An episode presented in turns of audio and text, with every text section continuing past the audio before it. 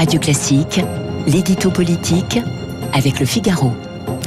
L'édito politique, surtout avec Michel Onfray, qui va nous faire cet édito devant, euh, pardon, avec Guillaume Tabar, qui va faire cet édito politique dit est dit. devant Michel Onfray. Si vous voulez, on inverse. On fait de la philo avec Guillaume Tabar. Alors, Mi- Michel Onfray saurait faire l'éditorial politique, je ne suis pas sûr que je saurais euh, m'élever à, à la hauteur de sa vous êtes pensée. Trop modeste, Guillaume Tabar. Michel Onfray, ben, on l'entend juste après la, après vous, après l'édito politique. Et puis, il sera avec nous jusqu'à, jusqu'à 9h. Michel, compagnon de, de route de Radio Classique. Mais tout de suite, Guillaume Tabar du Figaro, le retour, euh, euh, le second tour des régionales et des départementales. Il a lieu dimanche. Les sondages annoncent une abstention aussi forte que dimanche dernier. Ceci dit, tout à l'heure, Frédéric Michaud, il voulait pas s'avancer, hein, parce que les sondeurs ont un peu peur maintenant du, du zapping des électeurs. Il y aura donc pas de sursaut. Écoutez, oui, vous, vous me l'enlevez de la bouche. Les sondages n'avaient pas prévu l'ampleur de l'abstention dimanche dernier. Alors soyons prudents avant de leur demander de nous prédire l'abstention dans deux jours et plus encore les résultats. Euh, évidemment, hein, on ne passera pas d'une abstention record à une participation record, mais selon les régions, on ne peut pas exclure un réveil de la mobilisation euh, due à une dramatisation des enjeux. Et je pense particulier à celle où tout n'est pas joué d'avance.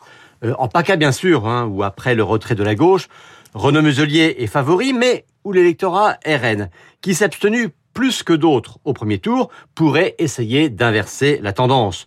Deuxième région incertaine, les Pays de la Loire. Est-ce que c'est la droite qui va se réveiller pour ne pas laisser cette région modérée euh, passer dans les mains d'une alliance écologiste socialiste insoumise? Ou est-ce la gauche qui, sentant la victoire, va se mobiliser? Et cette question, bien sûr, se pose plus encore en Ile-de-France, euh, bien que Valérie Pécresse soit bien partie, mais où la fusion des trois listes de gauche peut changer la donne. En tout cas, la région capitale est le symbole du retour à un clivage gauche-droite frontal. Alors vous nous parlez de ce clivage gauche-droite frontal, dites-vous. Pourtant en Ile-de-France, comme beaucoup d'autres régions, le match, il se joue à 4. Ça peut réserver des, des surprises. Ah bah vous avez raison, David, hein, de rappeler que ça va se jouer à 4 en Ile-de-France, comme d'ailleurs aussi dans les Pays de la Loire, en Centre-Val de Loire ou dans le Grand Est. Car en plus de la gauche et de la droite, il faut compter avec le Rassemblement national, bien sûr, et avec LREM qui, euh, faute d'avoir réussi à conclure des alliances, se maintient en solitaire. Donc oui, quadrangulaire, mais plus l'issue est incertaine, et c'est le cas en Ile-de-France, et plus les listes macronistes et le péniste, qui tournent autour de 11-13% au premier tour, vont être victimes de ce qu'on appelle le vote utile. On le sait, hein, la dramatisation favorise la bipolarisation.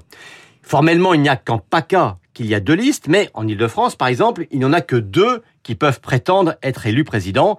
Valérie Pécresse et Julien Bayou, eh bien, les électeurs savent que c'est entre deux qu'il faudra trancher.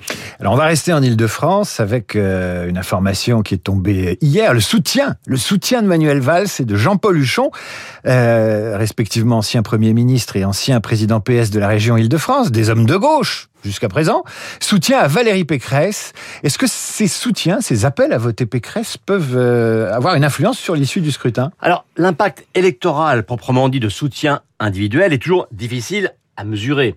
Mais ce qui est certain, c'est que le refus de Manuel Valls et de Jean-Paul Huchon de soutenir la liste Bayou-Pulvar-Autain euh, confirme l'existence de deux gauches irréconciliables, et notamment sur les questions de laïcité, de lutte contre le séparatisme, ou même les questions de rapport à la croissance. Vous voyez, au, au départ, en entrant dans cette campagne, on pensait que ces régionales allaient fracturer la droite. Eh bien, en fait, c'est la gauche qui aujourd'hui affronte son heure de vérité.